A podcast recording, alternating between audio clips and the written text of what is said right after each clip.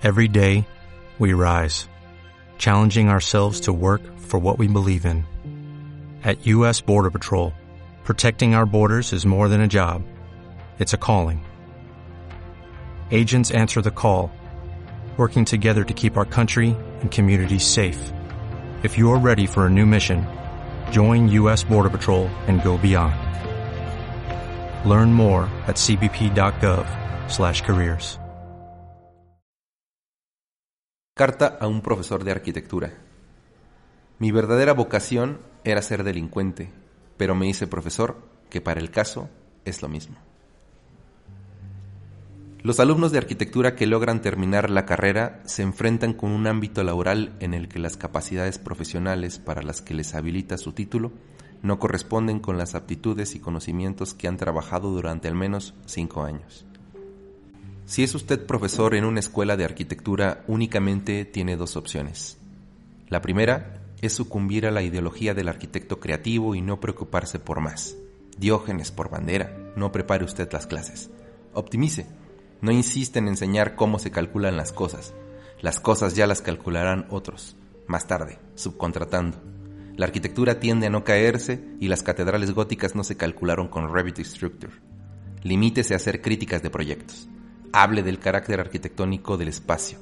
Asuma que lo importante es el plano, no la realidad. Que lo importante es el aspecto final y jamás el proceso de construcción del edificio. No utilice nunca escalímetros ni pregunte por la escala de los planos o maquetas. Lo importante son las relaciones entre las piezas y que las maquetas sean grandes. Aplaude las maquetas espectáculo, no las realistas, sino las escultóricas. Cuanto más exótico el material, mejor la maqueta. Metacrilato, acero, aluminio, madera africana, seda o sangre humana. Todo vale, pero que sea grande y que se pueda exponer. ¿Dónde? No importa. Lo único que cuenta al final son las fotos que le saquen sus profesores para las publicaciones de la escuela. No busque tampoco razonamientos teóricos ni justificaciones racionales de los proyectos. Lo importante no es que sus alumnos sean capaces de argumentar las elecciones realizadas en sus procesos de diseño. No obligue a sus alumnos a razonar. La arquitectura hoy no es racional. Dedique el tiempo a inculcarles una actitud de arquitecto Enséñeles que deben vestir de negro o con ropa diseñada por ellos mismos, acorde a su estilo arquitectónico. Que jamás digan las cosas de forma precisa o concreta. Deben aprender a ser capaces de expresarse con términos lo suficientemente mediáticos y políticamente correctos como para poder improvisar en cualquier momento durante 15, 30 o 60 minutos sin decir absolutamente nada. Que aprendan a sentarse, caminar y despreciar con la mirada, como solo un arquitecto sabe hacerlo Oblígueles a practicar una sonrisa que sea capaz de decir, sí, ya lo sé, llevo sabiéndolo desde hace mucho tiempo, aunque en realidad no tengan ni la más mínima idea de lo que les están hablando. Jamás haga críticas técnicas sobre los aspectos constructivos, ni se le ocurra preguntar por el estado actual de las obras. Estas terminan con sus publicaciones en las revistas, nunca con el fin de la responsabilidad civil y penal de quien las asuma. No les pregunte nunca por su carrera académica, lo importante no es ser doctor o estar acreditado. Eso es burocracia propia de abogados. Los abogados son malas personas. Les demandan porque sus edificios están llenos de goteras y defectos constructivos a los cinco años. Lo importante es ganar concursos y construir mucho. Consienta, sonría, aplauda o descanse, pero jamás se le ocurra dedicar ni un instante a pensar en el futuro laboral que les espera a sus estudiantes tras cinco años de carrera. Acéptelo. Si usted elige esta opción, no trabajará y tendrá tiempo libre, pero está absolutamente prohibido decir lo que piensa. Será usted una foca y habrá sido aceptado en la comunidad de los arquitectos foca. Aplaude usted y coma pescado. Si por el contrario elige usted la segunda opción, tendrá que presentar oposición y abrir más frentes que Alemania durante la Segunda Guerra Mundial. No espere poder mantenerse al margen o ser neutral a menos que, al igual que Suiza, sea el tesorero de toda la corrupción que hay por debajo de las diversas batallas. Céntrese en sus alumnos y muéstreles los problemas que provocan los edificios de los arquitectos FOCA. Lléveles a que hablen con sus usuarios. Recomiéndeles libros en función de sus intereses. Hágales ver la necesidad de adquirir ciertos conocimientos técnicos que nadie les enseñará en una escuela de arquitectura. Enséñeles cómo se hace un presupuesto, cuál es la normativa de incendios, cuál es la utilidad estructural de los voladizos, ridiculice los insentidos arquitectónicos de los arquitectos estrella. Sea cínico. motive su sagacidad intelectual, no les eduque, ridiculice a los que lo intenten, lea con ellos el Código Penal, la ley de suelo, explíqueles cómo se financia un edificio público, como una urbanización. Explíqueles que los edificios tienen que construirse, que no nacen construidos, y que deben ser previstas las necesidades mínimas para que aquellos que tienen que construirlo lo puedan hacer con las condiciones de seguridad necesarias. Explíqueles que también deben ser mantenidos, que los cristales tienen que limpiarse. Dígales que llueve, que el sol sale por el este y va hacia el oeste a través del sur. Créanos, no lo saben. Nunca nadie se los ha dicho. Explíqueles que el concreto armado es poroso. Muéstreles ciento y un metodologías y recursos para iniciar el proceso de proyecto organigramas funcionales, manipulación formal de tipologías, procedimientos proporcionales, empleo de travelings y teoría del montaje, poliperspectivismo, técnicas de bricolaje, reconceptualización programática de las tipologías, concepción informal de la arquitectura como evento, procedimientos participativos con los usuarios, diseño con base en elementos constructivos prefabricados, manipulaciones y deformaciones formales más allá de la metodología del ortoedro. Para ayudarle en esta difícil tarea, le proponemos un decálogo de buenas prácticas para los profesores de arquitectura. Adecúe el contenido impartido en las materias a las capacidades profesionales para las que les habilita un título de arquitecto. No se conforme ni mucho menos se centra en la concepción gráfica, volumétrica espacial o simplemente estética del proyecto. Haga todo lo posible para erradicar la visión propia del artista plástico de un ámbito politécnico como lo es la arquitectura y concentre todos sus esfuerzos por erradicar la ideología del artista místico del imaginario colectivo de sus estudiantes. Recuérdeles constantemente que sus diseños no son para ellos, sino para los futuros habitantes, que son ellos los que deben ser los protagonistas del edificio, que la arquitectura no es una disciplina de autor, sino una realidad social orientada a ser habitada, no a ser exhibida. 2. Olvídese de sus inseguridades académico-laborales por un momento y deje de competir por mantener un elevado número de créditos en las asignaturas que imparte, especialmente si es usted un profesor del área de proyectos. Rechace abiertamente que las asignaturas de proyectos deban ser el eje vertebrador de la pedagogía arquitectónica. 3. Mantenga siempre una actitud crítica respecto al design as research propio de la cultura anglosajona. No le importe al contexto nacional de forma indiscriminada. En un contexto sociolaboral como el nuestro, el diseño y creatividad gráfica aislados de toda racionalidad técnica en un proyecto de arquitectura no es investigación, es vanidad y soberbia propia de aquellos que confunden arquitectura con las artes plásticas. Del mismo modo, tampoco comete el error contrario de ceder toda capacidad decisoria en manos de los procesos participativos de los futuros usuarios. Si la arquitectura no es de autor, la técnica no es democrática. Como afirmaba Lefebvre, el arquitecto no es un hombre de dibujos, es un hombre de palabras.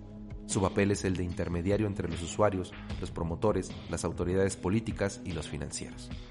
Ahora bien, si el sociólogo francés adjudicaba al arquitecto la capacidad de mediador, no era por sus dotes para la psicología, sino porque en su ingenua ignorancia todavía creía que el arquitecto era un hombre capaz de aunar retórica y conocimiento técnico. 4. Rehúse a promocionar una y otra vez a Kenneth Frampton como paradigma de la verdad de la arquitectura. Está más que demostrado que no hay verdad en arquitectura. Trabaje con sus alumnos la multiplicidad de los distintos puntos de vista desde los que se ha formado Penzberg, Gideon, Sebi, Benévolo, Criticado, Tafuri, Collins, Frank Castell, reconfigurado, Frampton, Curtis, y vuelto a criticar, Viragi, Cogen, el paradigma del movimiento moderno. Muéstreles que el regionalismo crítico, Frampton, Norbeck Schulz, Sonis, Frascari, es únicamente una posibilidad más entre un sinfín de posiciones postmodernas, Venturi, Moore, Rossi, o hipermodernas, Colhas, MBRDB, formalistas, Rowe, Wiley, o antiformalistas, Schumi, semánticas, Venturi, Jenks, o sintácticas, Eisenman, fenomenológicas, Nubol, Hall, Ito, minimalistas, Chipperfield, Kuma, historicistas, Rogers, Aimonino, Muratori, o tectónicas, Campo Baeza, Sumter. Trabaje con ellos los pros y contras de cada una de ellas en lugar de dedicarse simplemente a despreciar a priori todas aquellas que no casen con la opinión del señor Frampton. 5. Sin tener que renunciar a los talleres verticales, deberían primarse los horizontales, la única forma de que un alumno de arquitectura del siglo XXI pueda comenzar a adquirir un hábito de trabajo crítico y realista radica ineludiblemente en la confrontación simultánea de distintos especialistas en un mismo proyecto. Reconozca que por muchos proyectos que haya liderado en su vida profesional, usted no ha adquirido todos los conocimientos necesarios para la construcción de un edificio. Conocimiento este que implica la necesaria colaboración de un sinfín de especialistas. Renuncia a verse a sí mismo como aquel soberano que decide el estado de excepción por encima del resto de especialistas y empiece a transmitir a sus alumnos cómo se debe proyectar un edificio desde la colaboración politécnica. No tenga miedo a que un especialista le muestre delante de sus alumnos que sus conocimientos en la materia se han quedado obsoletos. La técnica avanza a tal velocidad que es imposible estar completamente actualizado. Es mucho más importante educar a sus alumnos en un correcto hábito de trabajo que lo asuma a querer ser idolatrado por un rebaño de heroicos ignorantes camino de los juzgados. 6. Reconozca, le guste o no, que la tecnología digital ha llegado para quedarse y renuncia a la fetichista obsesión por las maquetas. Si es necesario utilizarlas en los primeros cursos como medio para que los alumnos adquieran el manejo de la escala, utilícense únicamente como herramienta de trabajo, jamás como presentación final. Enséñeles en cambio un empleo adecuado de las herramientas digitales de modelado basadas en sinceridad y en la investigación. De poco sirve enseñar a los alumnos desde las escuelas de arquitectura a trucar los renders y los fotomontajes para que ganen concursos que no van a ser capaces de construir. Ahorrarles 30 o 50 horas de trabajo en la construcción de maquetas destinadas a salir en las fotos de promoción de las ofertas académicas y dedique ese tiempo a enseñarles distintas teorías de proyecto. 7. Prohíba el uso del CAD y haga que se formen progresivamente en el BIM y o el GIS. Indíqueles que el CAD es un mero intento de trasladar a una pantalla las leyes de la geometría euclidiana, que no es más que simple papel digitalizado y que únicamente los arquitectos trabajan todavía con esos programas. Asegúrese de que adquieran conciencia de que el sector profesional por completo lleva años instaurando las metodologías de trabajo basadas en BIM o GIS, que con ellas podrán trabajar en red con geógrafos, sociólogos o ingenieros del más diverso tipo no se limite a organizar cursos de formación adicionales al grado.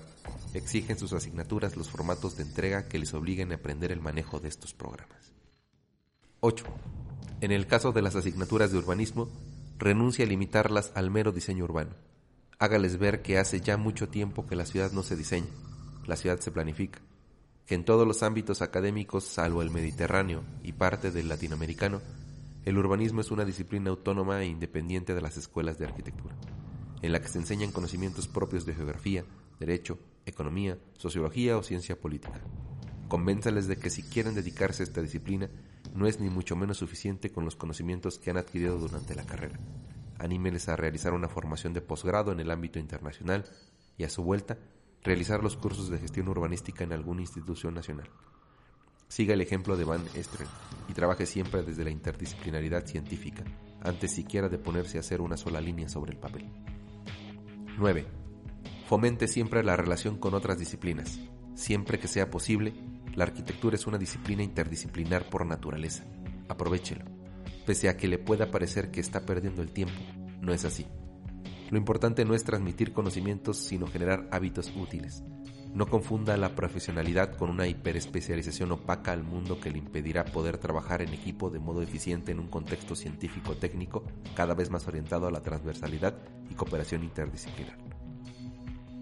10.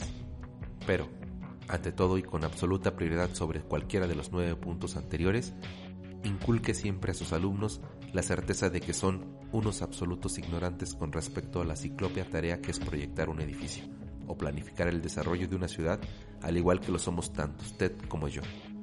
Pues esa es la única forma de evitar que se dediquen a dictar unilateralmente a la sociedad lo que ésta necesita en realidad.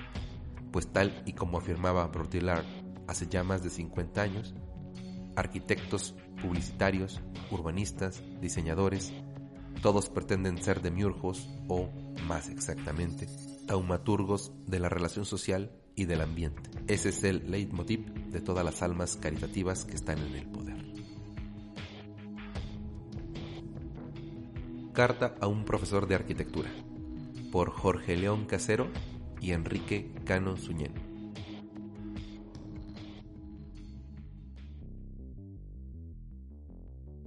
Eco Digital. Somos Cintia Hernández, Brenda Figueroa y Joan Beltrán. Es un experimento sonoro que fusiona literatura, arquitectura y ciudad. Se desarrolla en el año 2020 durante la fase de contingencia sanitaria por COVID-19 desde tres diferentes localidades del estado de Hidalgo. Actopan, Ciudad Sagún y Pachuca. Puedes ver más información y notas de las cápsulas en amorfo.com.mx, diagonal nodo, diagonal eco digital. La música que utilizamos es autoría de diversos creadores, viajamendo.com, bajo una licencia de Creative Commons. Las ilustraciones son de Brenda Figueroa, la producción es de Nodo Sonoro. Puedes encontrarnos en Spotify, Apple Podcast, YouTube y con el hashtag EcoDigital20 en Instagram.